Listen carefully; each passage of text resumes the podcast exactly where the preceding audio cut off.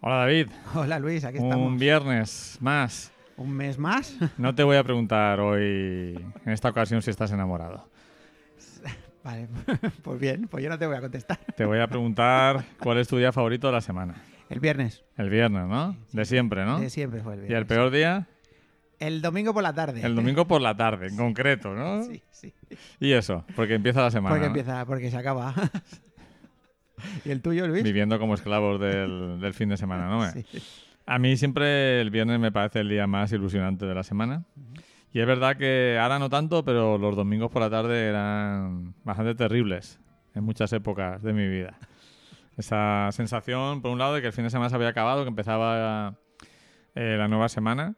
Y ahora, bueno, la verdad es que no tengo, no sé si, si para bien o para mal, no tengo tanta distinción entre fin de y, entre semana. Mis, entre- mis semanas son un poquito más lights Ujú. o más agradables que en otras épocas, pero también los fines de semana hago más cosas. A veces curro los fines de semana y todo esto, ¿no? Hay menos distinción, pero bueno, no nos podemos quejar, ¿no? No, yo... Tenemos pues- ahí la, nuestro doble pletina Ujú. de este mes, que viene cargadito de buenas canciones, Hoy yo le, le- le- lo voy a llamar el programa de la M. de la M, ¿no? Sí, porque casi todos los artistas que, que he traído empiezan por M. Pues sí, ¿no? Parece Sí, que sí. sí. Tenemos ahí... Vamos a tener un buen menú con música de todas las épocas, desde los años 60 en adelante. Y hoy has traído una primera canción que mm, de hace mucho tiempo que no escuchaba. That's Were the Days, que sería en castellano. Aquellos fueron los días. Aquellos fueron los días de Mary Hopkins. ¿Por qué has elegido esta canción, David? Bueno, porque esta canción eh, me encanta, me parece una canción súper evocadora. Ujú. Y, y bueno, pues claro, pues yo qué sé, por, por traer algo de los 60, ¿no? Como siempre estoy hablando de los 80 solo. Esta canción me, me flipa, ¿no? La historia de esta canción es muy curiosa, es una canción rusa. Ujú. Que escribió- Tiene, tiene, su, tiene su aire eh, eslavo, la Sí, canción. la, es- la escribió un tío en los años 20, un tal Mm. Boris For- Formin o A mí esta canción me suena a... O sea, yo escucho esta canción y me imagino a inmigrantes eslavos en Estados Unidos bailando en una boda. Sí. Y bueno, sabes, sabes, bueno, la historia es, la historia es cu- es curiosísima porque resulta que hay la letra, claro, evidentemente no es no no la escribió el ruso este de los años de 1924, creo que fue cuando escribió la canción, que fue un éxito en, en Rusia y en los países aledaños. Pero luego en los años 50 un, un americano, un tal Gene Raskin, que no sé si te sonará el nombre, eh, pues cogió, le puso la letra y la registró como, como si fuera de él. Y fue, un- fue un éxito, ¿no? Le echó un morro total, Echó ¿no? morro total. Pero, y luego vino eh, esta señorita, Mary Hopkins, eh, ganó un concurso de televisión de talentos Ah, ya existían. en los años 60, eh, galesa, Ujú. ¿m? creo que lo ganó en el 67 o así. Claro, en si vives en Gales te tienes que dedicar a hacer algo artístico porque aquello es... Por el clima, ¿no? Y entonces, pues nada. eh, que estuve hace un mes así, que luego sí. te contaré un poquito, Sí, ya ve, y no paro de llover, ¿no? y no paró de llover. Y de viento y lluvia, todo junto a la vez. Bueno, pues Paul McCartney se encontró a este G. Raskin que hacía, que tocaba esta canción por los bares, creo que Ujú. fue en Manchester, con su mujer. Le encantó la canción, se la compró y entonces pues cogió, supongo por parte de la compañía y tal, que le, le pusieron en contacto con Mary Hopkins y se la produjo. Y entonces pues fue el mayor éxito de la vida de Mary Hopkins. Pues nada, recordar que estamos en doble pletina y que podréis escuchar en breve las canciones en, en Spotify. Abriremos las, las pondremos eh, públicas, las listas de los programas. Este que es el quinto programa ya, David. Es el cuarto, El creo. cuarto, ¿no? Tuvimos el, el, Empezamos en febrero, el ¿no? piloto y Sí. luego Bueno, tres programas. Sí, con este. luego tres programas, sí. Pues vamos a escuchar a Mary Hopkins, ¿no? Con esos fueron los días. Once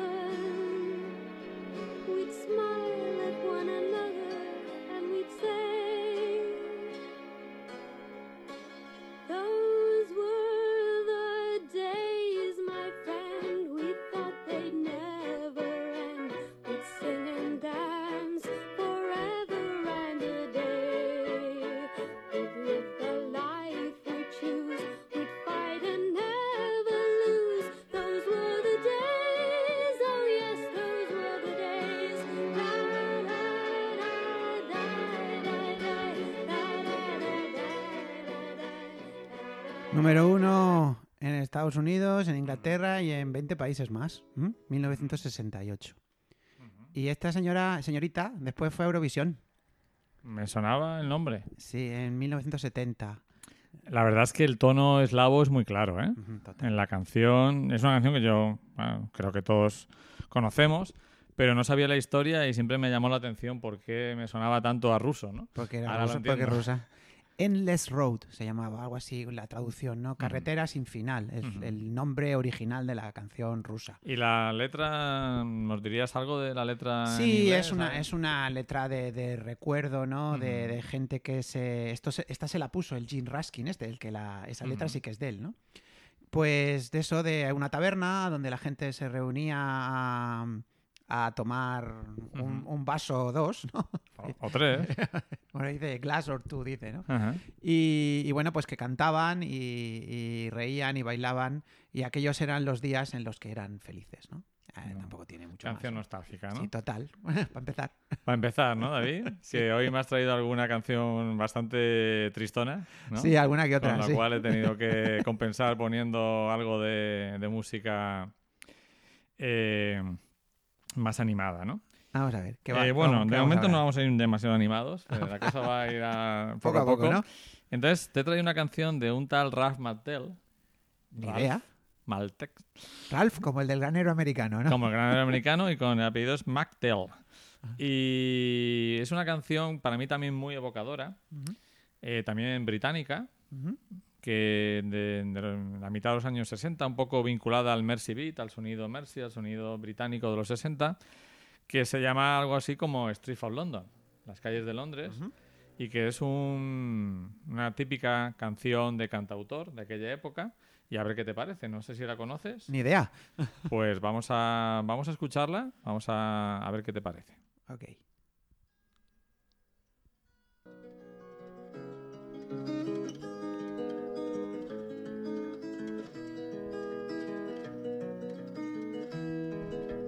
Have you seen the old man in the closed down market? Kicking up the paper with his worn out shoes. In his eyes you see no pride, and held loosely at his side. Yesterday's paper telling yesterday's news. So how can you tell me you're lonely and say for you that the sun don't shine? Let me take you by the hand and lead you through the streets of London. Show you something to make you change your mind.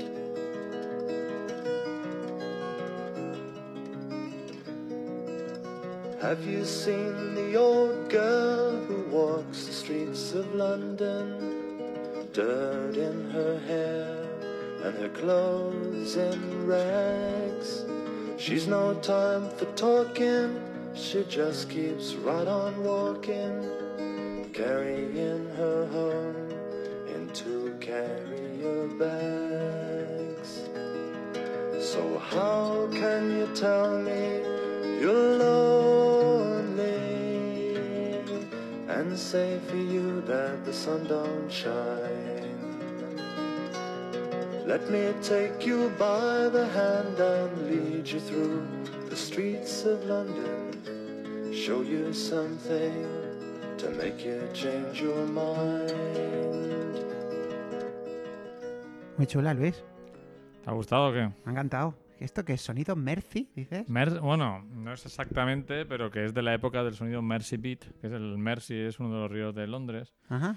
y era un sonido británico. Eh, también lo, lo que estábamos hablando antes de empezar el programa, una época menos cínica, ¿no? Total. Donde hay una ilusión, por, o sea, una esperanza en el ser humano y en el futuro, que a partir del punk y demás, eh, y el grunge, se cruce, vamos, se tuerce, ¿no? Déjame cogerte de la mano para llevarte por las calles de London y mostrarte algo que pueda hacer cambiar tu, tu idea, ¿no? Supongo que la chica lo quiere dejar, ¿no? Y, él, Ujú. y él quiere que se quede con ella, ¿no? Y, un Y para conquistarla la va a llevar a dar un paseo cogido de la mano por las calles de Londres, ¿no? Por la calle de Londres lluviosa. No, no- no sé si eso hoy en día estaría muy de moda, ¿no? Bueno, es lo que le, lo que le tocaba al, al pobre Ram Matil, que pues igual no tenía opción de ir a otro sitio que por las calles de Londres, ¿no? Me ha encantado. ¿Te, han- te ha gustado o qué? Es un poco folk también, ¿no? Sí, tiene un punto folk también que la hace muy interesante. A mí me ha encantado, me ha encantado la canción. Pues seguimos en los años 60, Ujú. pero cambiamos de, de continente y nos vamos a nos vamos a Estados Unidos con una canción que tiene una historia que a mí me hace mucha gracia, que es Path the Magic Dragon de Peter Paul and Mary.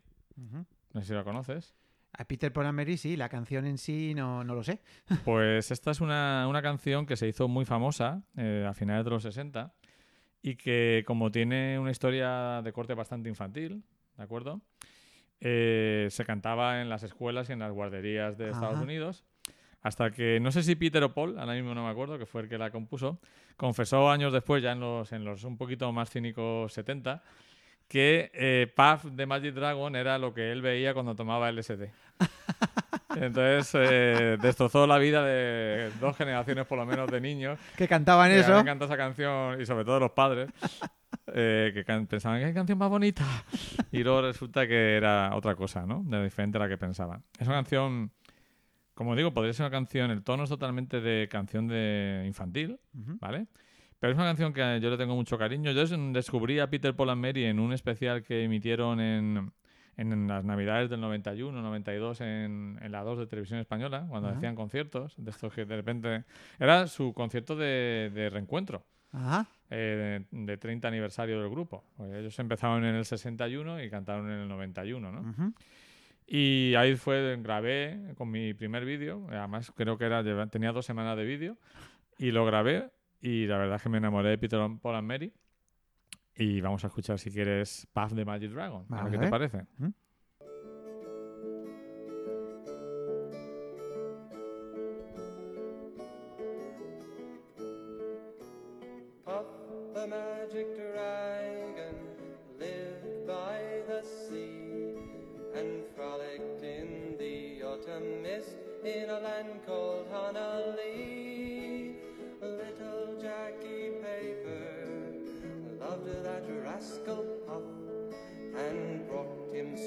And sealing wax and other fancy stuff.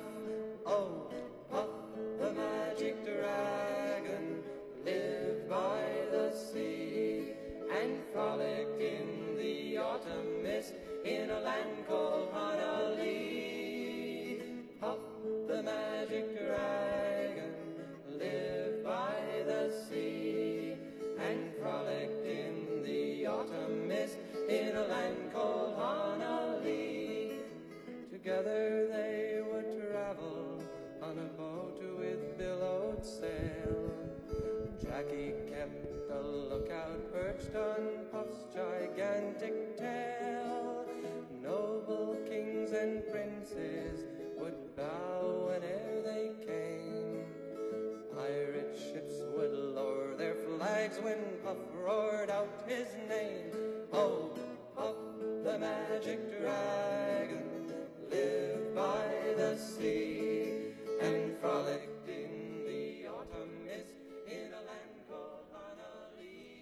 Una canción de guardería, ¿no? Es lo típico, es una, una canción de guardería muy, muy chula, muy... ¿La conocías?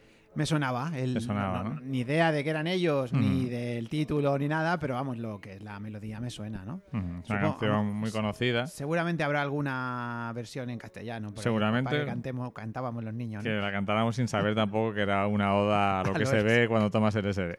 Claro que no. Eh, nada, muy recomendable si lo podéis encontrar por ahí el concierto de reencuentro de Peter Paul and Mary, eh, que yo creo que en ese momento todavía estaban en un buen momento vocal, porque es un grupo fundamentalmente vocal, las melodías y corales de las dos voces masculinas y la femenina de Mary. Y bueno, ahora nuestra cita mensual con Ava y Ajá. después de tanta canción moña, pues he optado por algo más más divertido, más discotequero, más de, de viernes por la noche. ¿vale? Que por cierto, David, me tienes que llevar a bailar.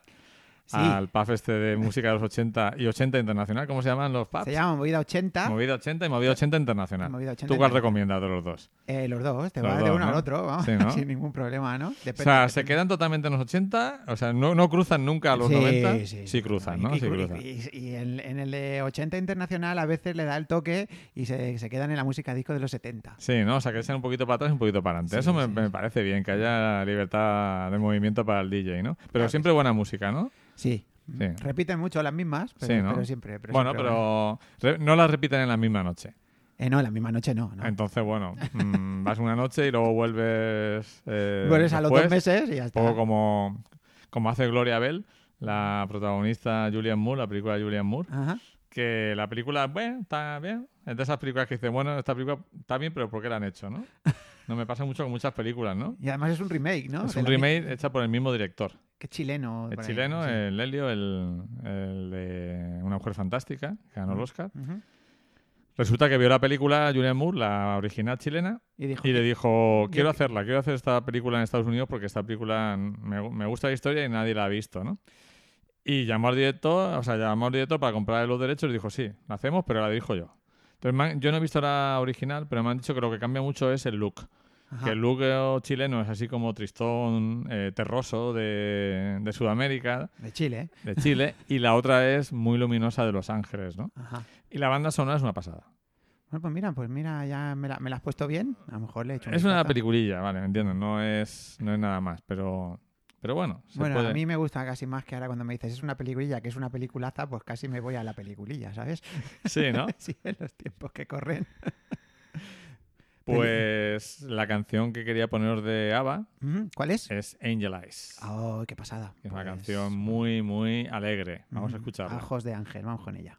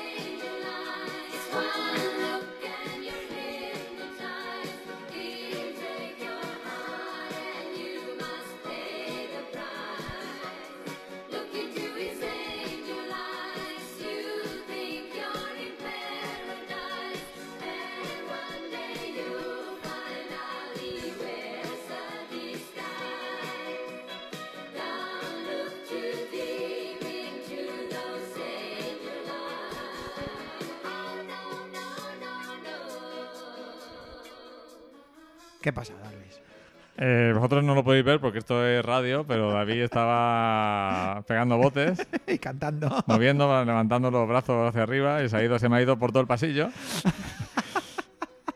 Te flipa esta canción, ¿no? Como a Me mí. encanta esta canción, Luis. Es la segundo corte de... Aquí tampoco hay cinismo, ¿eh?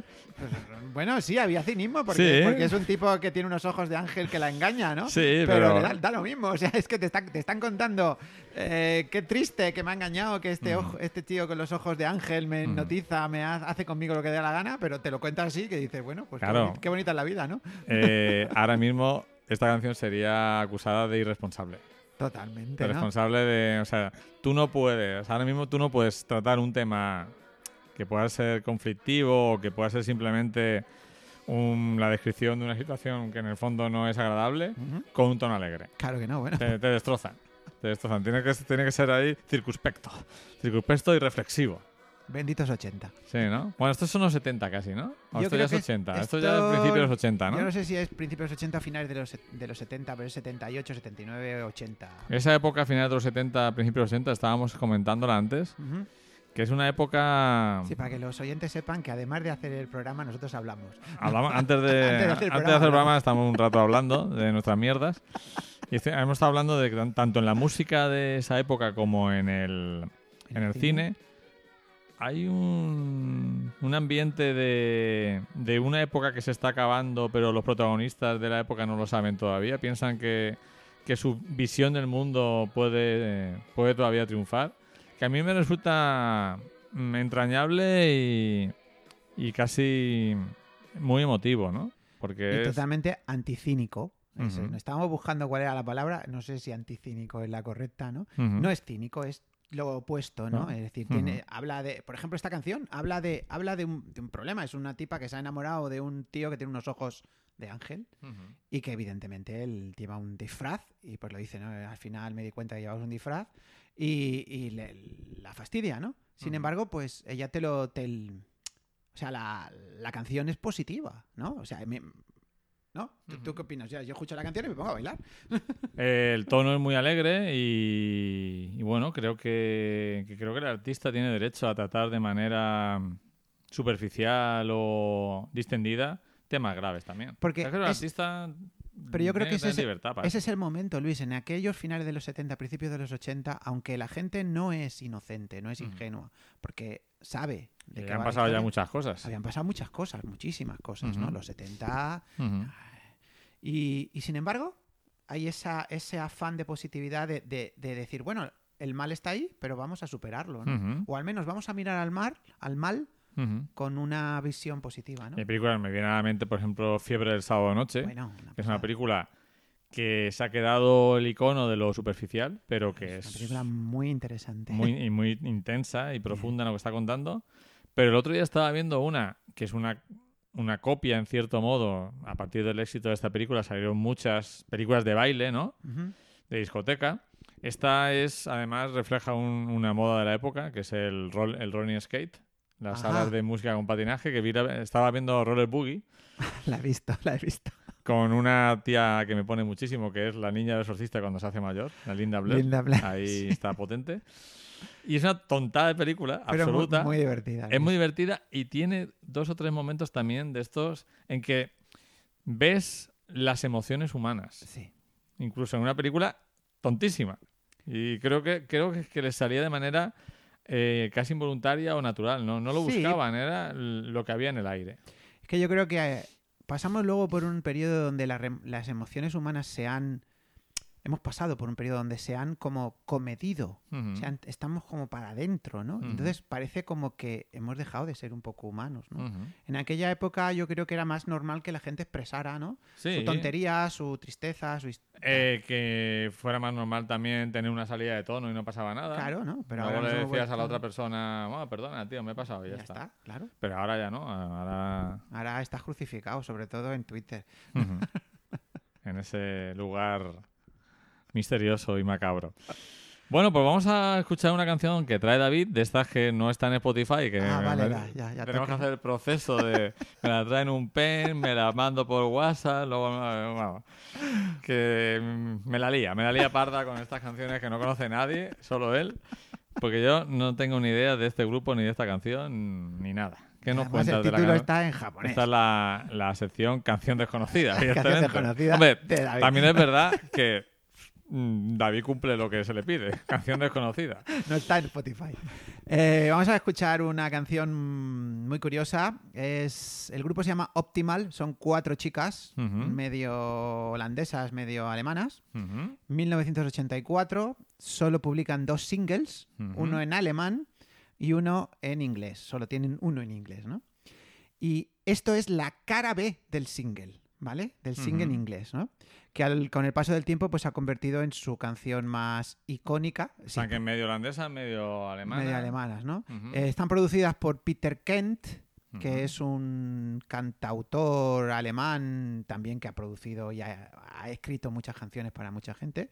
Es, es el compositor de la canción. Y eh, hay como una remezcla, se hizo una remezcla que la hizo Dieter Bohlen antes de ser el rubio de Mother Talking. Sí, siempre acabamos. eh, todo, todo acaba en. Todos los caminos llevan a Dieter Bohlen, ¿eh? Dieter Bohlen, sí. Aquí me pone que la canción se llama Bueno, el grupo es Optimal, y la canción se llama Kimi ga Suki. Sí, O sea, tres Ga- palabras. Sí, Kimi Gasuki. Bueno, Vale. eh, es japonés. Significa.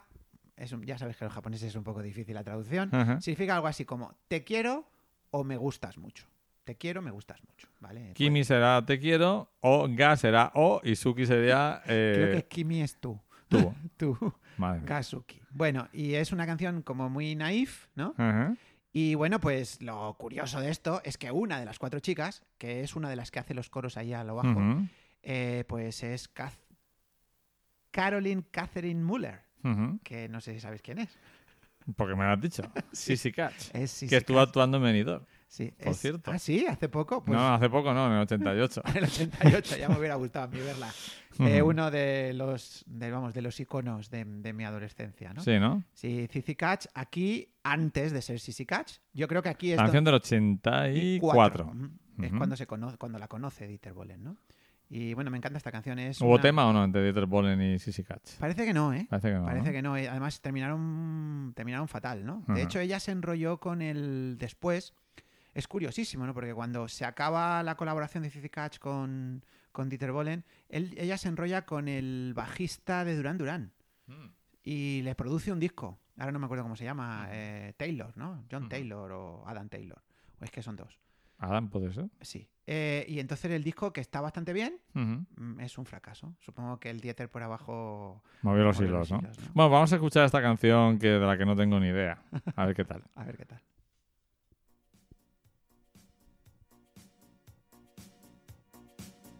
Bueno, suena, suena bien. Es un poco naif.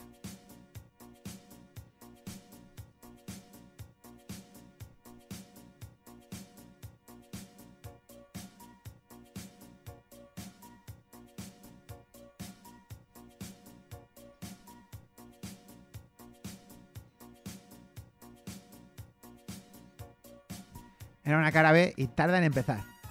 Veo que tarda en empezar. Sí, bueno, ha empezado, pero tarda en arrancar, sería la palabra. Es un medio tiempo. Vamos a escuchar.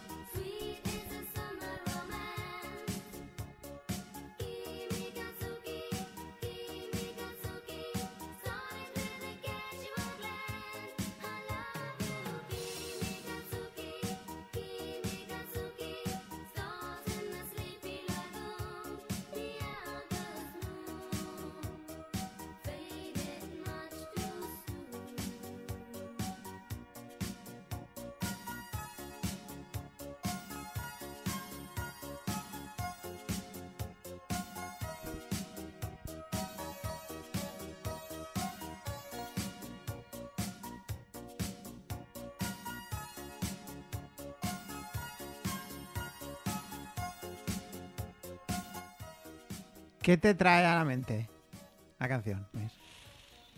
Pues me trae a la mente. Mira, yo he pensado un poco, por ejemplo, en Bananarama. Me ha recordado un poquito al toque de. Y luego.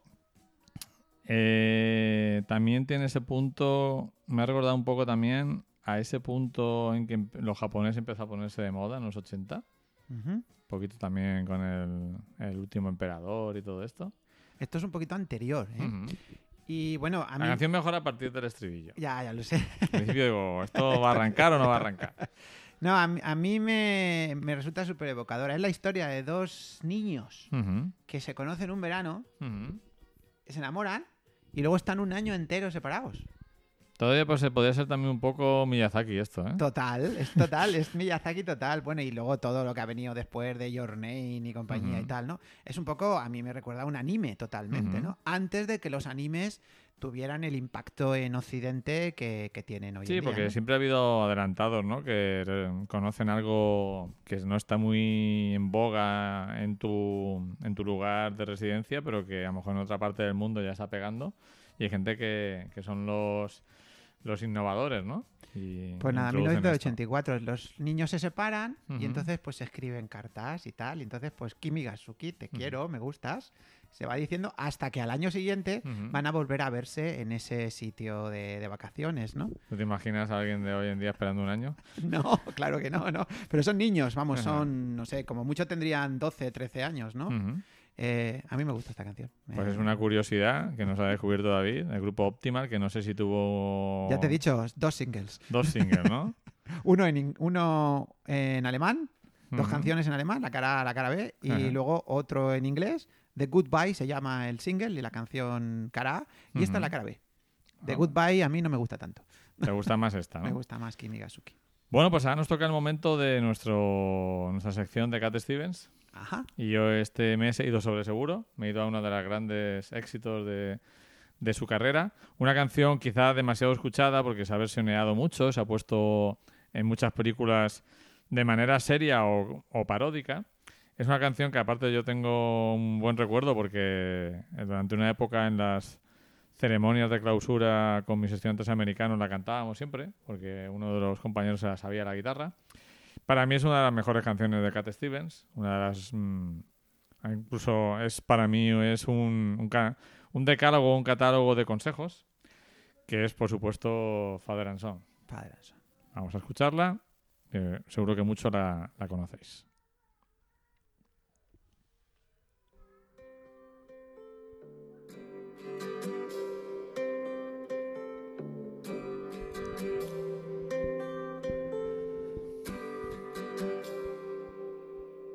It's not time to make a change.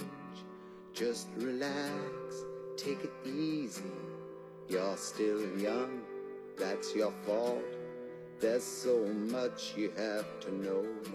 Find a girl, settle down. If you want, you can marry. Look at me. I am old, but I'm happy. I was once like you are now, and I know that it's not easy to be calm when you found something going on. But take your time, think a lot. Why think of everything you've got? For you will still be here tomorrow, but your dreams may not.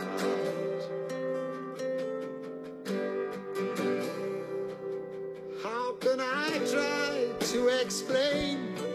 When I do, he turns away again. It's always been the same, same old story. From the moment I could talk, I was ordered to listen. Now there's a way, and I know that I have to go away. I know I have to go.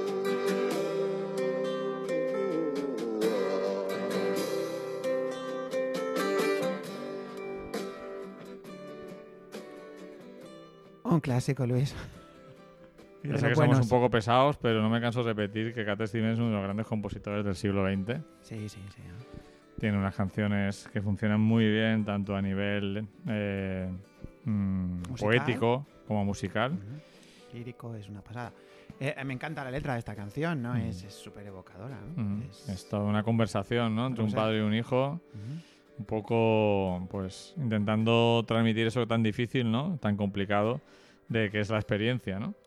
Porque cómo ser feliz en la vida. en ¿no? el fondo, en el fondo, al final, cada uno tiene que vivir las experiencias para comprenderlas, ¿no? Eh, tan doloroso es para el adulto intentar transmitir esa filosofía sabiendo que el, el joven no la va a captar en su totalidad porque no está en ese momento vital, como para el joven tener que escuchar el sermón, ¿no? El sermón. Entonces, creo que es una canción, como tú dices, también sobre la consejos para ser feliz, ¿no? En tres minutos. Find a girl, settle down. If you want, you can marry. Mírame, soy viejo, pero soy feliz, le dice al final, ¿no? Ajá. Me encanta esta canción, Luis. Es Bueno, una me, me encanta canción- Cat Steven, todo lo que traes de Cat Steven me encanta. Es una canción, como os digo, la cantábamos en- con los chavales. Es un- Es un clásico, como podría ser cualquier, cualquier canción de Nino Bravo. Eh, todos los chavales la conocen, aunque hayan pasado 40 años. Yo creo que me suena que en los 90 había un grupo de estos de. De, De afroamericanos. de afroamericanos, Sí. de, de negros iba a De decir, pero claro, de, de color.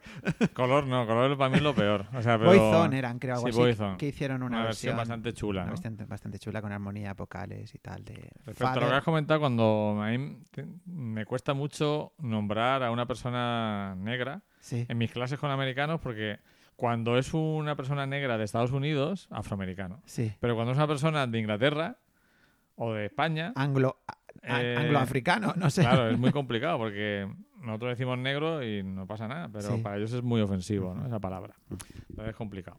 Bueno, ahora mm, vamos a la, a la sección ¿Qué fue de? que fue de, de- que de- es de un grupo que no conozco. Entonces, antes de saber qué fue de, quiero saber quién, o sea, qué fueron antes de ser algo ahora. Bueno, pues vamos a, vamos a, a entrar un poco Es la en- primera vez que me pasa, que has traído un grupo que es qué fue de y no sabía ni de su existencia. Aunque luego escuchando, las canciones me suenan, pero no las relacionaba con este grupo. Vamos a entrar en el mundo de los motels, the models, eh, los moteles, ¿no? Es un grupo, podríamos decir, de serie B, eh, californiano. Eh, dicen las malas lenguas que compartieron lu- lugar de ensayo con las Go-Go's. ¿Sabéis quiénes son las Go-Go's? El grupo donde cantaba Belinda Carlisle. Sí, donde cantaba Belinda Carlisle, que, que antes de que Belinda Carlisle fuera famosa, que lo fue en Europa, eh, las Go-Go's eran una, vamos, algo impresionante eh, en, en América, con canciones como Hey Mickey, Vacation, Our Lips Upsell, We Got the Beat. Bueno, fueron el primer grupo de chicas rockeras. We Got eh, the Beats suena en una película, ¿no? Suenan en muchas películas. Muchas ¿no? películas. Mira, un día voy a traer a, voy a, traer a las Go-Go's aquí y hablamos un poquito de las Go-Go's. Bueno, pues compartieron lugar de ensayo. Martha Davis, eh, su madre se suicidó. Ella era de Berkeley, su padre era un profesor de Berkeley. Y bueno, pues entró en el mundo de la música en 1971, forma los Motels. Pero bueno, a través pasan un montón, no, no se comen una rosca, ¿vale? Y entonces en los 80, con diferentes formaciones y demás, al final, en su tercer disco, que se llama All for One, todos para uno, pues empiezan a tener cierta repercusión. En España son completamente desconocidos.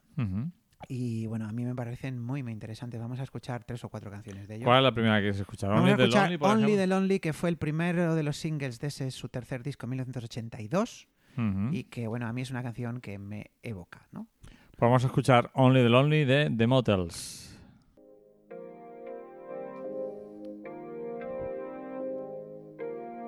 We walked the loneliest mile.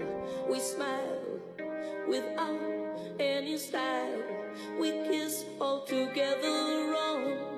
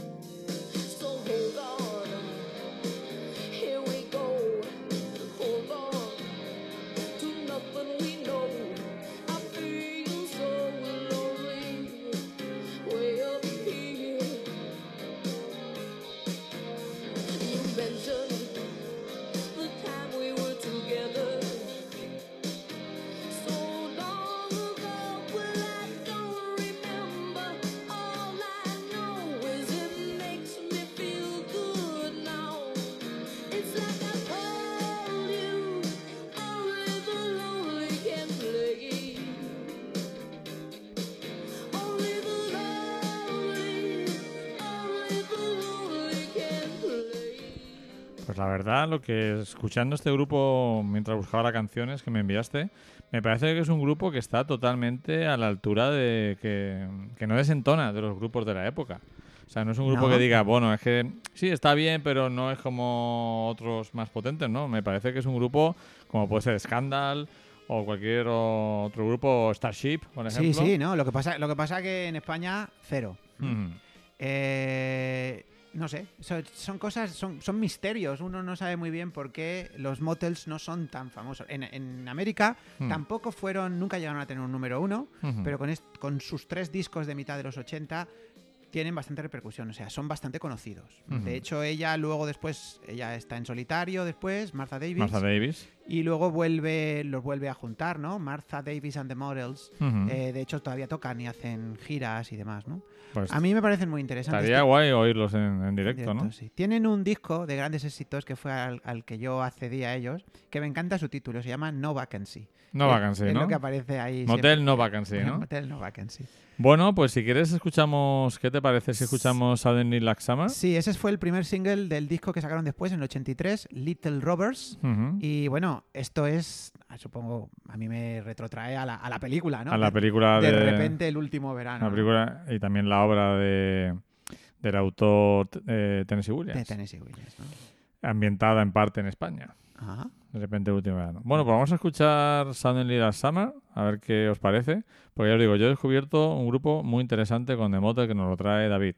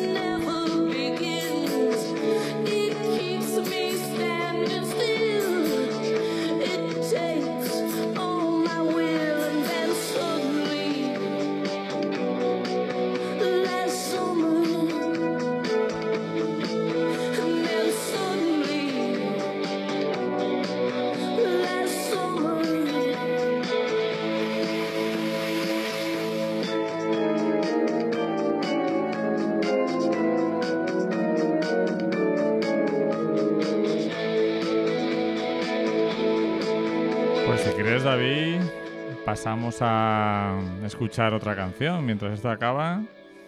Eh, yo creo que la, el- el- la clave de que no tengan ese reconocimiento, digamos, porque bueno, son relativamente famosos en Norteamérica, ¿no? Es que no tienen un smash hit ninguno, o sea, son así canciones a medio tiempo. Sí, que no tiene que- nada que rompa, ¿no? No, hay que escucharlas varias veces para enamorarte de ellas, ¿no? Esta necesita más tiempo que la anterior, Sí. creo. Ujú. Pero esta es una canción que está bastante Tienen en ese disco otra que algún día volveremos, traeremos aquí, que a mí me flipa, que se llama Footsteps. Lo que pasa es que no tenemos tiempo para ponerla. Que, que me flipa, que es, es una canción sobre Esa no, no- es una canción no encontrada en Spotify. Ya, ya lo sé. es una canción que hace footsteps, significa el sonido de los pasos, ¿no? Y es una canción que está centrada en el sonido de los pasos del chico cuando la deja a ella, a Martha Davis, bueno, al personaje y tal.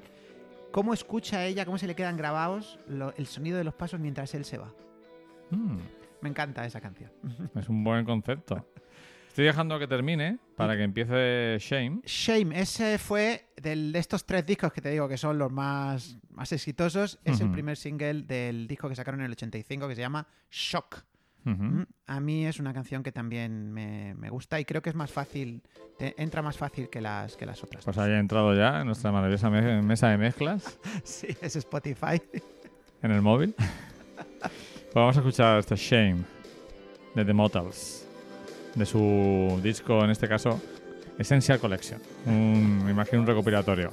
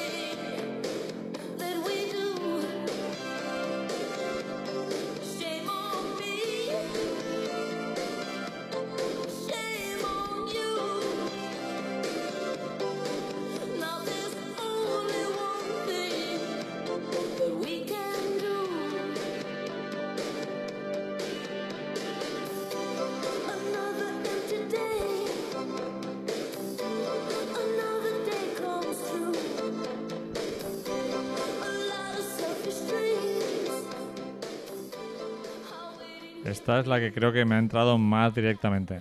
Sí, porque esta- estaban buscando un smash hit, pero no lo fue. Como locos, ¿no? Pero no lo fue tampoco y a raíz de eso se separaron. Es que le falta todavía ser más superficial.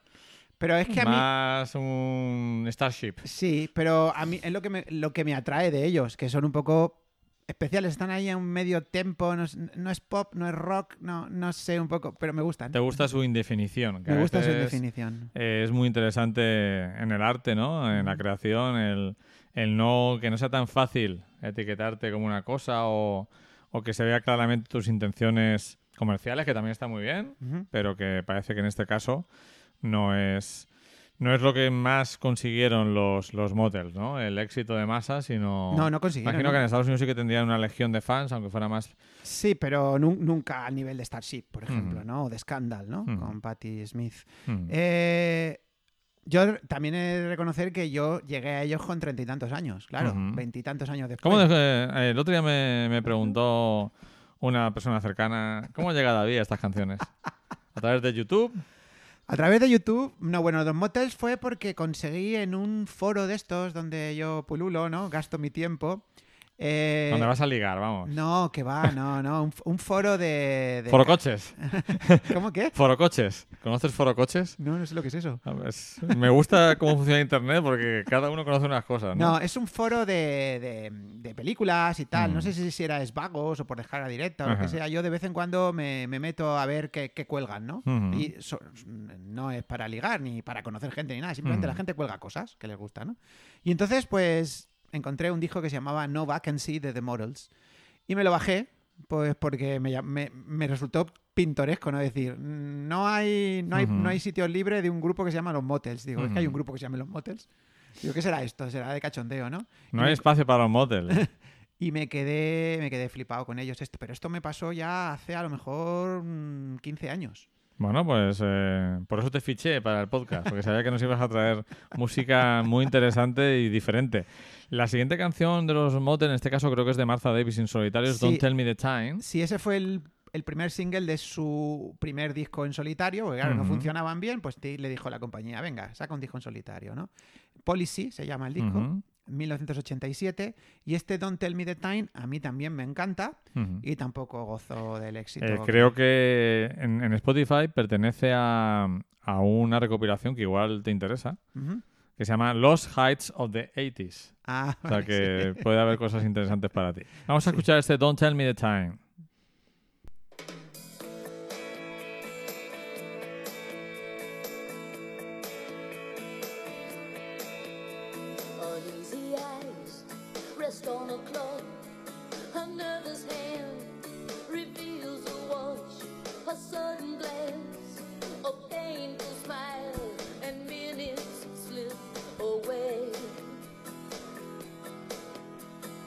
settled all what's it for be.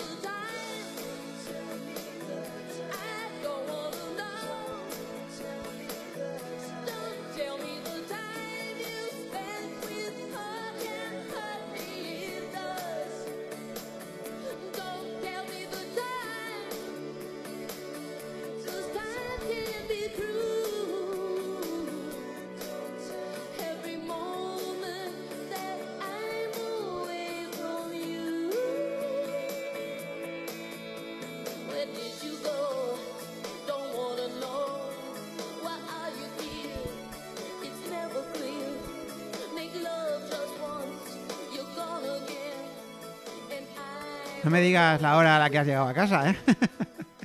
No me digas la hora, ¿eh? No me digas, no me digas la hora que, que no quiero saber a qué hora has llegado, a qué hora has vuelto. Escuchando esta canción, que por un lado destacar la estupenda voz de Martha Davis, Es una pasada.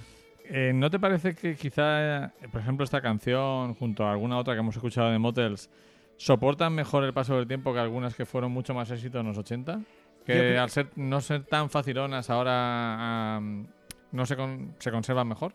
Sí, yo no sé si es cuestión de que, me estoy, que estoy envejeciendo, pero Por- realmente probablemente. probablemente. me encanta. O sea, y cada vez que en estos últimos 15 años que las he ido escuchando de vez en cuando, ¿no? Cada vez me gustan más. O sea, cada vez me, cada vez me, me, me encanta. Sí, eso es, me- por me- eso me es poco habitual, porque muchas veces mm, las canciones te vas agotando de ellas. ¿no? Pues es que las estas canciones mucho. para mí, Only the Lonely, no, es que no me agoto, ¿no? Cada vez que las ¿Cuál te gusta más? ¿Esta Only the Lonely de, de Motels o Only the Lonely de Roy Orbison? Hombre, Only the Lonely de Roy Orbison es una de las canciones de que, me, mar- que me un- marcó en su momento, ¿no? Es un top total. Pero no, sé, no, no podría decirte quiero una en contra de la otra, ¿no? O sea, yo Ujú. ya no puedo vivir sin los motels, ¿eh? te lo digo en serio. De vez en cuando, ese footsteps de vez en cuando suena en mi casa. Si tuvieras que quitarte algo de tu vida, ¿qué sería? ¿De Motels o Magnum? Ay, jo, qué, qué duro, Luis. ¿Claro? Yo quiero vivir muchas vidas, ¿no? Como decías tú, ¿no? El gran drama del ser humano es que tenemos que vivir muchas vidas. Pues a mí me gustaría vivir una vida con Magnum y otra vida con los motels. No puedo, no puedo, ¿no? no Una vida para cada cosa, ¿no? Una vida para cada cosa. Bueno, pues ahora vamos a hacer producción en directo. Sí. Vamos un poquito más de tiempo. Dime, ¿qué Quiero preguntarte cómo tienes el cuerpo. ¿Qué te apetece más escuchar? ¿Las, ¿El original o copia o duetos y canción de peli? Porque todo no Eh, puede ser, David. Venga, va, pues vamos a duetos. Duetos. Duetos y canción de peli, venga. La otra canción de peli y dejamos original copia. Dejamos el copia para otra. Para Así otra. ya tienes el trabajo hecho. Que eran, eran dos M's también, al final. Al final Eran vamos, dos vamos Ms. con las M's por todos lados. Era Módulos y Medina Zahara, Sí. que no sé, pero hay otra canción que también se llama así, Ajá. Del barrio. No sé si ¿Es la era tan- misma? Es la misma, ¿no? misma, es otra versión Es otra también, versión, ¿no? Sí, sí, sí. Perfecto. La original era de los módulos que casi nadie la conoce. Pero bueno, ya la pondremos. Yo pensaba que la canción original era de Medina Zahara. No, la original de los módulos. Además es una canción que con la que tengo mucha mucha garra emocional porque es una es la canción preferida de mi padre y cuando yo era un niño, claro, fíjate, es del 70. Bueno, ya hablaremos de ella. Yo la escuchaba muchas veces, ya la volveremos a ver. Es una canción que a mí también me conecta con mi infancia Ujú. y es una canción que tiene una fuerza evocadora. Te, te mueve, ¿eh? Mogollón, Me mueve. mogollón. La escucharemos en el próximo programa. Yo he dec- le he preguntado a David qué, le apetecía más. Y ahora pues nos tenemos por un lado el, el dueto, que Vamos es un el dueto ¿no? bastante pintoresco. Lo Sí. único que tienen en común es que son británicos todos, ¿no? Pet Sí. Boys y Dusty Springfield. con la canción What I Have Done to Deserve This, que he hecho yo para merecer esto. Esto Sí, que no tiene nada que ver con la peli de Almodóvar. Eh, aunque son casi de la misma época, años 80, ¿no? Este es un poco posterior. 87, Y- ¿no? Bueno, Pet Shop Boys es un- uno de los grandes grupos de nuestra, de nuestra adolescencia y creo que esta mezcla muy bien. Yo soy un gran admirador de Dusty Springfield. Me parece que tiene canciones que me hacen moverme y me ponen súper feliz, ¿no? Y vamos a escuchar este que he hecho yo para merecer esto, que en algunos colectivos gays es casi un himno, ¿no? un poco como las canciones de Alaska y Fangoria. Vamos a escucharla a ver, que, a ver si la recordáis.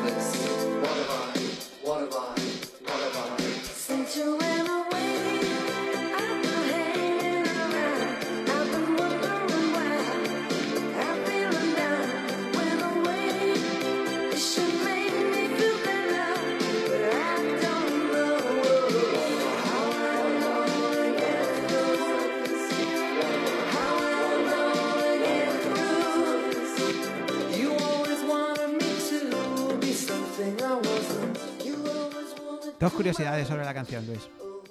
En primer lugar, yo creo que es la canción que realmente convierte a los Pet Shop Boys. No es la canción que más éxito tienen, porque cuando sacan esto es ya el segundo o tercer single de su segundo disco. Han sacado West End Girl. Eh, Wes Angers en el primero y luego aquí han sacado It's a Sin, que es Ujú. quizá más famosa incluso que esta, ¿no? Pero es la canción que, que les da, digamos, el estatus de estrellas con fundamento Ujú. A los Pet Shop Boys, porque al principio son mm, mucha gente pensaba de ellos que eran un grupo de Un grupito. un grupito de sintetizadores y poco más, ¿no? Aquí al juntarse con Dustin Springfield, y además a mí me parece que la canción es maravillosa, ¿no? Tiene un montón de mezclas, historias, hablan, canta en plan Tiene muchos puentes, como sabes que a mí me Sí. gusta mucho. Esas canciones que cambian, que mutan a lo largo de, del- de su recorrido. Y bueno, pues por eso, yo creo que es la, la que los convierte realmente en que los Peso Boys son unos tíos interesantes, que hacen buena música y donde, digamos, tienen ya un cierto prestigio musical a partir de, de este segundo single de Actually. Ujú. Y bueno, la otra curiosidad es que no son ellos los únicos compositores de la canción. Ujú. Hay otro compositor. Hay otro compositor que no sé si lo vas a conocer. Ujú. El señor se llama algo así como Ali Willis. Mm, No tengo. De, Ni idea, ¿no? en- de momento no tengo el gusto. Bueno, pues es un señor que es muy curioso, porque este señor es el autor de, lo, de algunos de los principales éxitos de Cool and the Gun. Tiene también, eh, es digamos un artista conceptual, ¿vale? Así se define, ¿no? Eh, tiene también, le ha compuesto canciones a las Pointer Sisters. ¿m? Y, es curioso, pero es el autor de la canción de la banda sonora de la serie Friends. I'll Be There For You, es de este señor. De los Rembrandts. De los Rembrandts. Pues la compuso esa íntegra. Pues tiene Ali un, Willis. tiene un toque parecido a esta canción, realmente. Pues hemos escuchado a los Pet Boys, que volveremos a ellos. Porque un- hace tiempo que no escucho canciones de los Pet Boys, pero a ver si lo recupero. Y ahora yo creo que tenemos una de las mejores escenas de apertura del cine musical de los últimos 30, 40 años, ¿eh? Pues sí, contigo estoy en eso. de la película Hairspray de 2007, una película francamente divertida. Ujú. Yo tengo una anécdota sobre esta película porque sabes que Hairspray es una película de... The Waters, The de Waters, Waters. de los 80. bast- No es de las más guarras de Waters, pero sigue siendo una película guarra. Y cuando me metí a ver esta película, el día del estreno, la sala estaba llena de eh, padres con niños. Porque había actores de Disney en la película. Sí, Zac Luego- Efron estaba allí, ¿no? es verdad que la peli es mucho más light que la- en ese sentido que la de Waters, pero sigue teniendo sus toquecillos, ¿no? Claro, es la misma peli, es la misma historia, ¿no? Y bueno, tenemos aquí a Nikki Blonsky, que era la protagonista, una chica muy divertida, que cantaba pues la canción de, de apertura, que se Good titula, Morning, Good Morning Baltimore, ¿no? que es un poco también la, la ciudad natal de, de Waters, Ujú. una de las ciudades más peligrosas de Estados Unidos. Podemos con más contar eso, que, delincuencia. que, que la Waters hizo una película que Ujú. era musical, pero no era una película musical. La, la del 88 de Waters es una Mm. película donde suena música de los años 60. Una de las últimas películas proyectadas en el cine Avenida, por cierto, Ajá. de Alicante. Y luego se estrenó en España, se estrenó aquí. Sí, sí, sí. en- Yo, no, yo no la vi, ¿eh? Si vas mirando la cartelera, eh, sobre todo hasta finales de los 80, se estrenaba casi todo. Casi todo. Había mucho cine, mucha sala, y se necesitaban nutrir de películas. Entonces, casi todo, ¿no? Y bueno, pues lo que pasó es que luego después, yo no sé por qué, se ve que Por a... ejemplo, Su Otro Amor, la película que hemos, Sí, de la que estamos hablando, estábamos hablando antes, también se estrenó de, aquí. de las primeras películas de salir del armario, Ajá. se estrenó en Arcadia, por ejemplo. Ay, curioso. Ujú. Bueno, pues eso, que Mark Simon, que es un compositor de bandas sonoras y tal igual, le gustó el rollo de Waters y cogió el argumento de Waters y hizo un musical en Broadway que Sí. gozó de mucho éxito. Y después lo que, eh, que es donde aparece, ya en ese musical es donde aparece esta canción. Y después se hizo una adaptación cinematográfica del musical. O sea, es película, Musical, musical, de Broadway, y luego película sobre el musical, ¿no? Curioso, ¿no? Eh, un mí- poco la- el reciclaje que hace eh, la cultura popular americana, que son los mejores en eso. mm, me encanta esta canción. Pues vamos a escuchar Good Morning Baltimore, que es una, una canción que si no te pone alegre es que estás muy mal.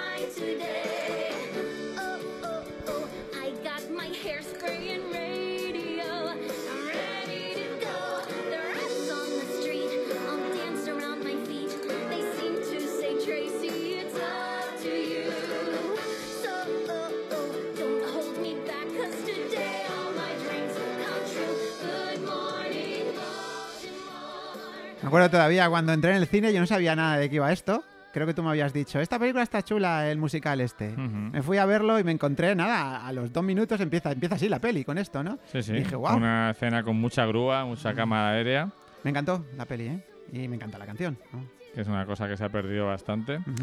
Eh, eran los últimos extertores de la, de la nostalgia sesentera. Sí, Con un gran reparto, la película tenía a Michelle Pfeiffer, tenía a Christopher Walken también. ujú. Y es una película Zac que. Efron estaba Zac. Efron. Yo es una película que os recomiendo que os pongáis un día que estéis así de bajoncillo, porque si os gusta musical, si no os gusta musical, no. Os la recomiendo. Y bueno, ahora nos toca, siempre después de la canción de película, nos toca la banda sonora. Uy, A ver, David, ¿por qué has elegido esta banda sonora? pues porque, bueno, buscando bandas sonoras así de películas que me estimulen, ¿no? Me, me encanta la banda sonora de esta película. Me- re- de hecho, yo recuerdo la película por su banda sonora más que por... ¿Te por- gusta más la banda sonora que la película, no? Bueno, la Sin película duda. en sí la vi, la vi en el Monumental, yo creo que tú también la verías allí, ¿no? Eh, a principios de los 90, ¿no? Es esto. Una Pero bueno, película que yo recuerdo como que la primera parte muy bien y la segunda, sí, llega un momento en que el guion se le va, ¿no? la primera hora bien, pero luego ya... Pues mira, hace poco estuvimos, ¿sabes de dónde me vino todo esto? Estuvimos hablando de Hit en el programa este, o sea, en la charla En la esta que hicimos, ¿no? Michael Mann, tal y cual, bueno, pues digo, ah, pues mira, hizo el último mohicano, tal, no sé qué. Y el otro día me puse me puse la música y dije, ¿cómo mola esto? Digo, pues voy a llevarlo al programa de Luis, ¿no? Vamos a ver Bueno, nuestro programa, David. nuestro programa. Trevor Jones, Trevor ¿no? Jones. Un compositor Como mola llamarse Trevor Jones. Trevor Bueno, Jones. Ya con, Trevor- con ese nombre ya triunfas en la vida. Trevor Jones. Es muy sonoro. es sudafricano. ¿vale? Compuso la banda sonora de Excalibur, por ejemplo. Pero y este es su mayor éxito, nominado lo- al Globo de Oro que se lo quitó Aladdin, Ujú. eh, El último mohicano, ¿no? La famosa novela clásica norteamericana, Michael Mann, Daniel D. Lewis y era, ella era Madeline Stone. ¿no? Mira esto, Y ya va a empezar a sonar Venga, vamos a ver. el tema. Y ahora después una curiosidad después, cuando la escuchemos. Después, muy Vamos a curioso. escucharla. Porque no es de Trevor Jones, pero bueno, es Trevor Jones.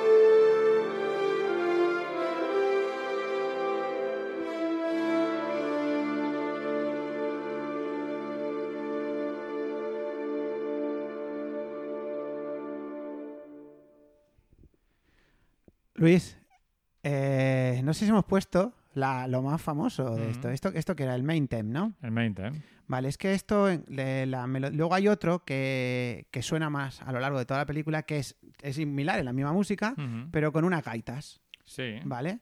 Eh, bueno, yo me he enterado el otro día buscando un poco de información. Resulta que esa melodía no es de Trevor Jones. Hay un señor que se llama Dougie McLean, No sé si te sonará, es una Mm, institución en Escocia.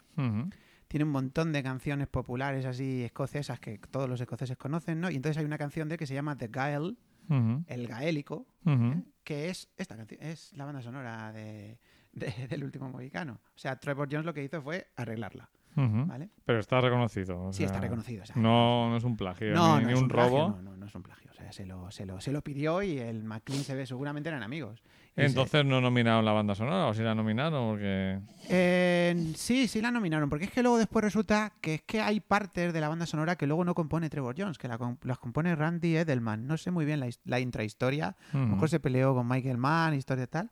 Y entonces sí que la nominaron. la- a, a los, a los Oscars no, pero a los Globos de Oro sí. De Oro, ¿no? Y a los BAFTA también.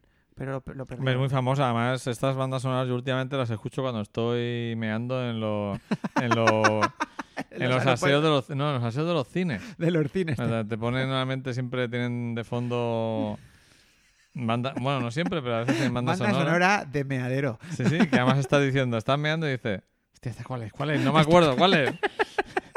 Me mola un montón, pero no me acuerdo qué película es. Entonces, es algo, ya a mí ya es música de mear. Música de mear. Música de mear.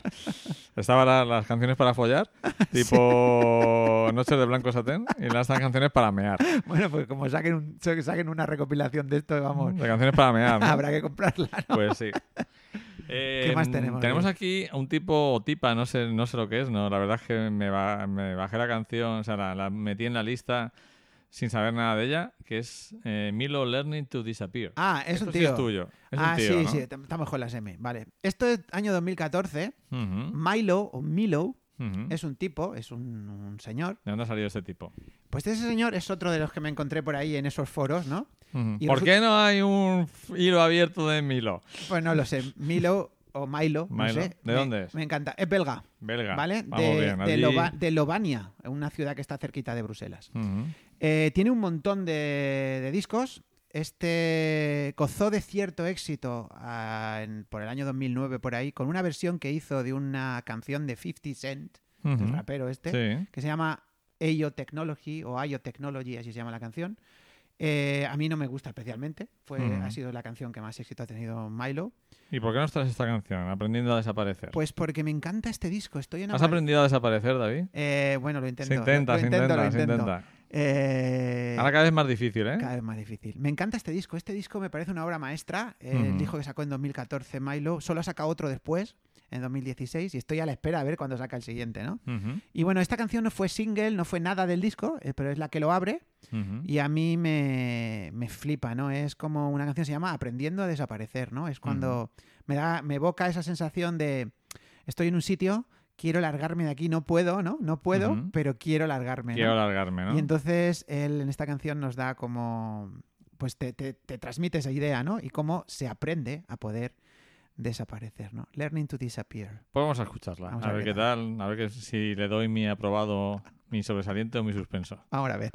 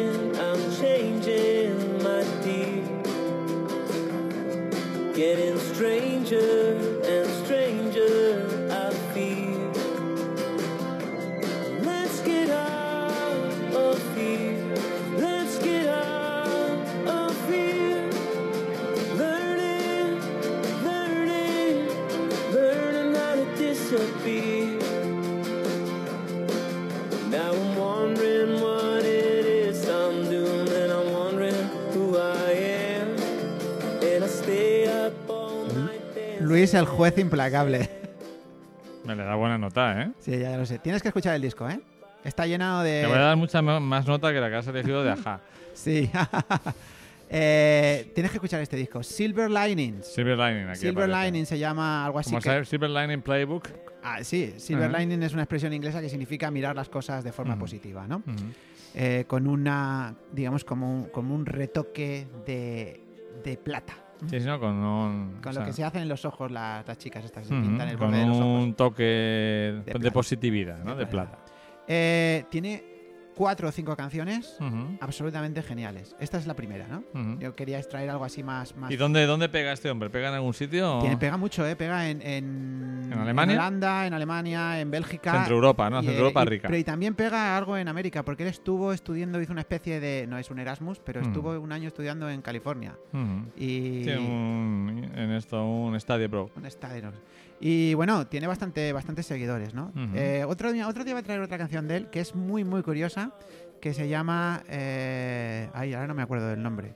Pero es una, es una canción sobre, sobre sí mismo, una parodia de sí mismo, de cuando él se convierte en una... una famous singer se llma. I was a famous singer. Yo Una era parodia de cuando, cuando yo- se convirtió en un, un en alguien cantante, famoso. un ¿no? famoso.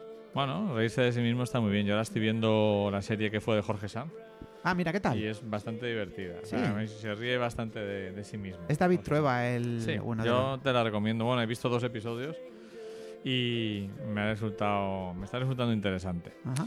Bueno, pues como David al final del programa nos ha elegido una canción muy ladrillo de Aja, No, que va a ser ladrillo, hombre. No le gusta a Luis esa canción, pero a mí me flipa.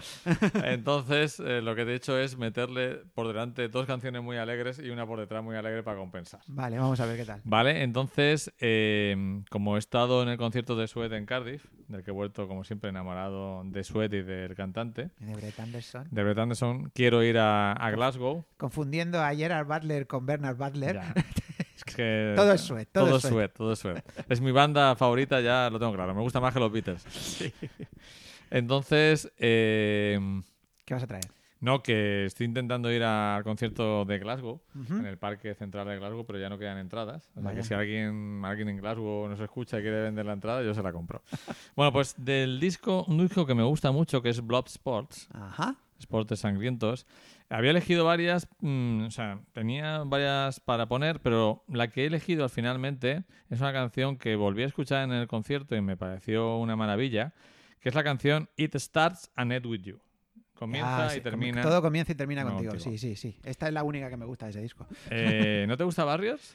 Eh, sí, Barriers también. No, espérate, Mm. es que estoy confundiendo. No, tú estás confundiendo el otro. Lo que no me gusta es Eh, Night Thoughts. Vale, Night es- Thoughts. es- bueno, no me gusta. Que no te gusta tanto. No me gusta tanto. Pues vamos a escuchar al guapísimo Brett Anderson Madre mía, Luis. con... Sí, yo tendría sexo con él. Joder, Luis, por favor. Es verdad, es verdad, lo reconozco. O sea, yo creo que todos los que estaban en el concierto, chicos y chicas, querían tener sexo con él. Además, se deja tocar en los conciertos. Y mucho. Todo comienza y termina contigo. Digo. Con Brett Anderson, ¿no? Anderson. Yo creo que está- está dedicada a sí mismo. Vamos a ver qué tal.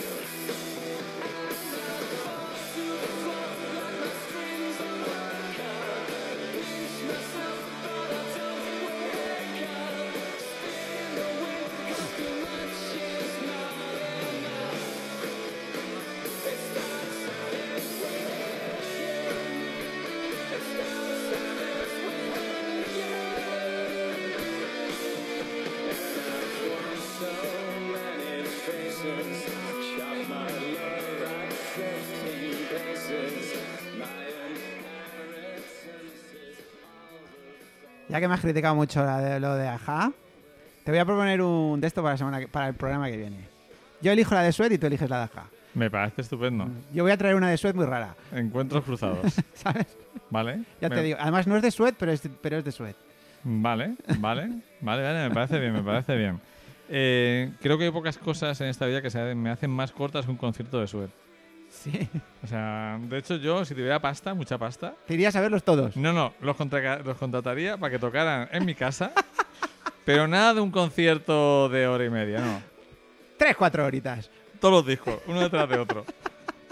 Porque, claro, el problema de cuando un grupo que te gusta mucho está sacando nuevos discos es que cada vez tocan menos de las antiguas. Claro. Y lo que vi entre el público es más gente joven de la que yo pensaba, aunque es verdad que la mayoría era más o menos de nuestra edad, y ya padres e hijos. Y mucha chica joven babeando con Brett Anderson, ¿eh? Madre Y chicos también, ¿eh? Claro, pero, es- pero eso es una putada porque convertido- la vieja ya no te la va a tocar. Claro, Claro. es- Se ha convertido en un sex symbol, ¿eh? ah, sí. Sí, sí, sí, sí. Es el rey del glam, ¿no? Es el rey- es el- para mí es la única estrella que hay ahora mismo ya. O sea, que, que actúa como una estrella, ¿no? Lo que decíamos del cine que es peliculero, él es musiquero.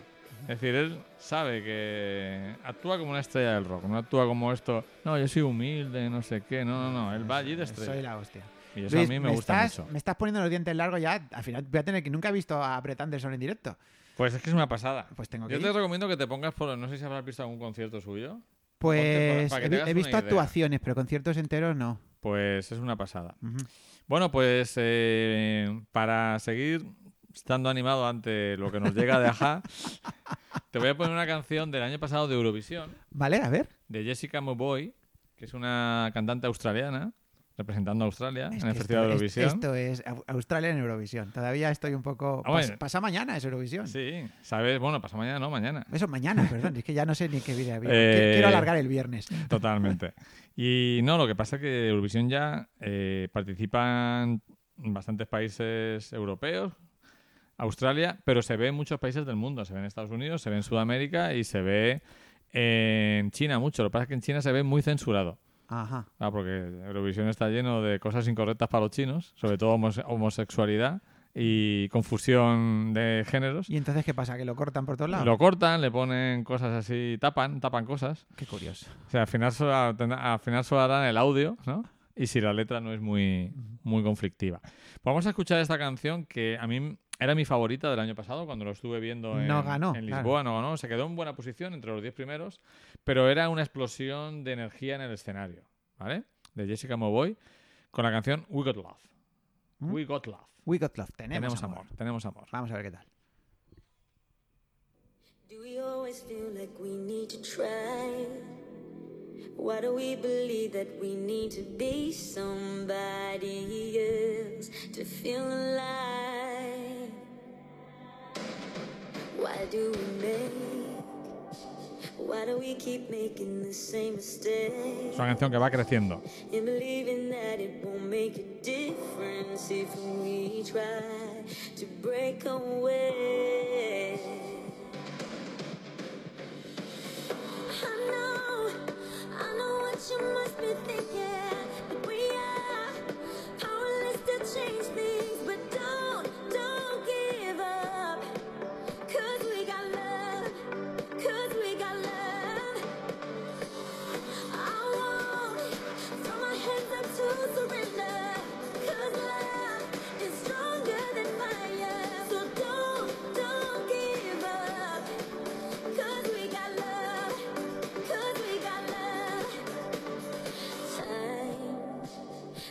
think it's just a waste of time?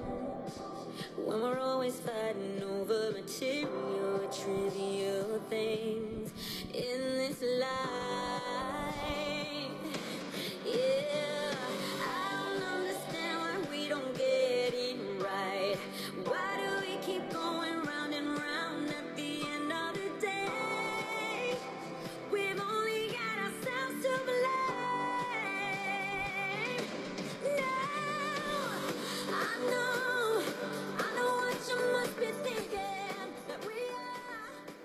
Pues a Luis, a mí me gusta más que la que ganó, ¿eh?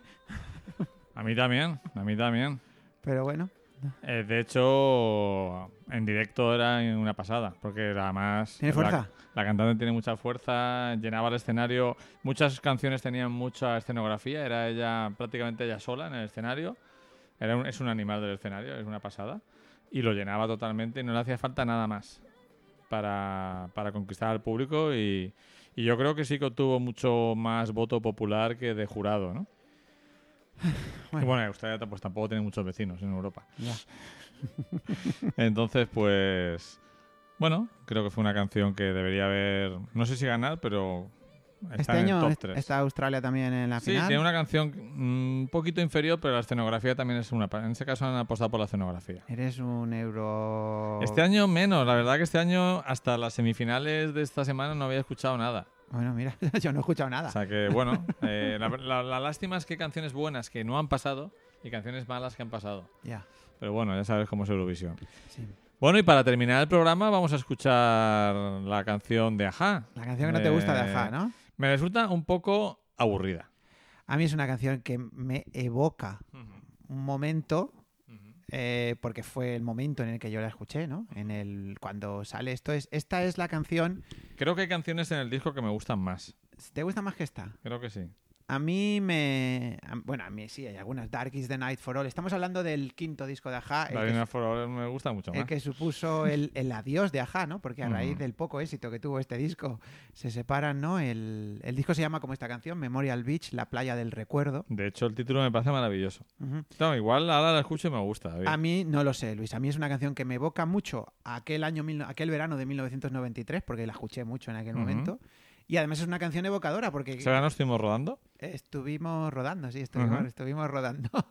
El otro día encontré el, el DVD con, con el bruto del, del rodaje. Sí, con el bruto, que, es lo único que tuvimos, ¿no? Porque Bueno, al final bueno, nos montó pero lo pasamos muy bien. No lo pasamos muy bien. Y sí. bueno, fue un aprendizaje, ¿no?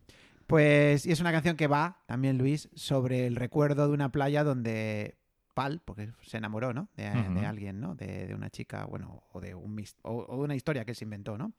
Es, la historia es, es una, una, una canción sobre una historia de amor pasada que se acaba, además está muy claro que se ha acabado, y el personaje, el chico, vuelve a la playa donde empezó todo, ¿no?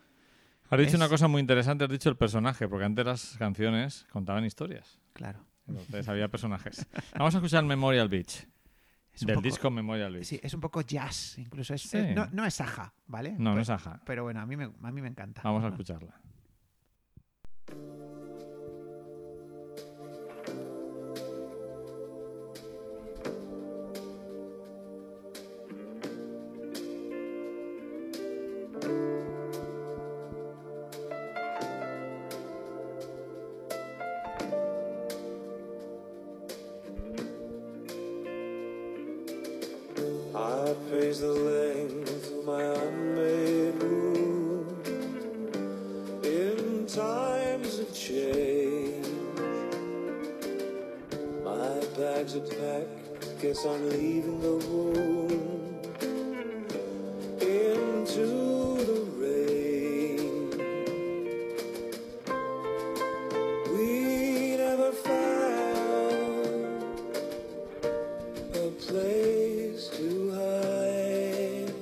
El esfuerzo no está mal.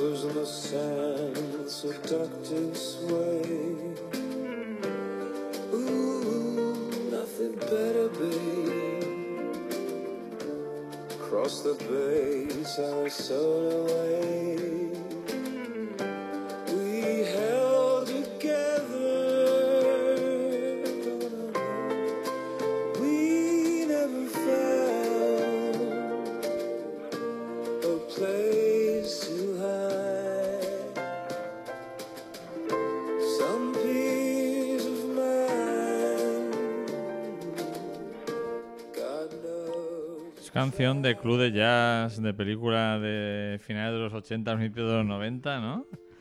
1993. Del tipo cuando la ha dejado su pareja y se va a tomarse unos whiskies al Sí, sí. bar americano. De todas maneras, a mí, además de todo eso, la letra de la canción, como siempre me pasa con, con las canciones de Pal, me flipa, ¿no? We never found a place to hide some peace of mind. Nunca encontramos un lugar para esconder algo de paz en nuestras mentes. Eso es lo que se le ocurre decir cuando está hablando realmente de que la tía lo ha dejado más tirado que una alpargata, ¿no?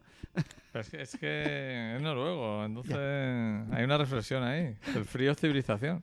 El frío es civilización. Claro, hace frío, te quedas en casa y a pensar. Me encanta esta canción, Luis. Me, bueno, me, me encanta el disco, que supuso pues un, un punto de inflexión muy fuerte en la carrera de Aja. Vamos, aquí se pudo acabar Aja, ¿eh?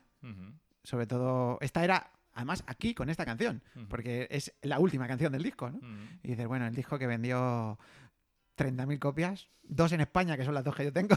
¿Tienes dos copias? claro, tengo la copia en vinilo y luego me lo he comprado en CD.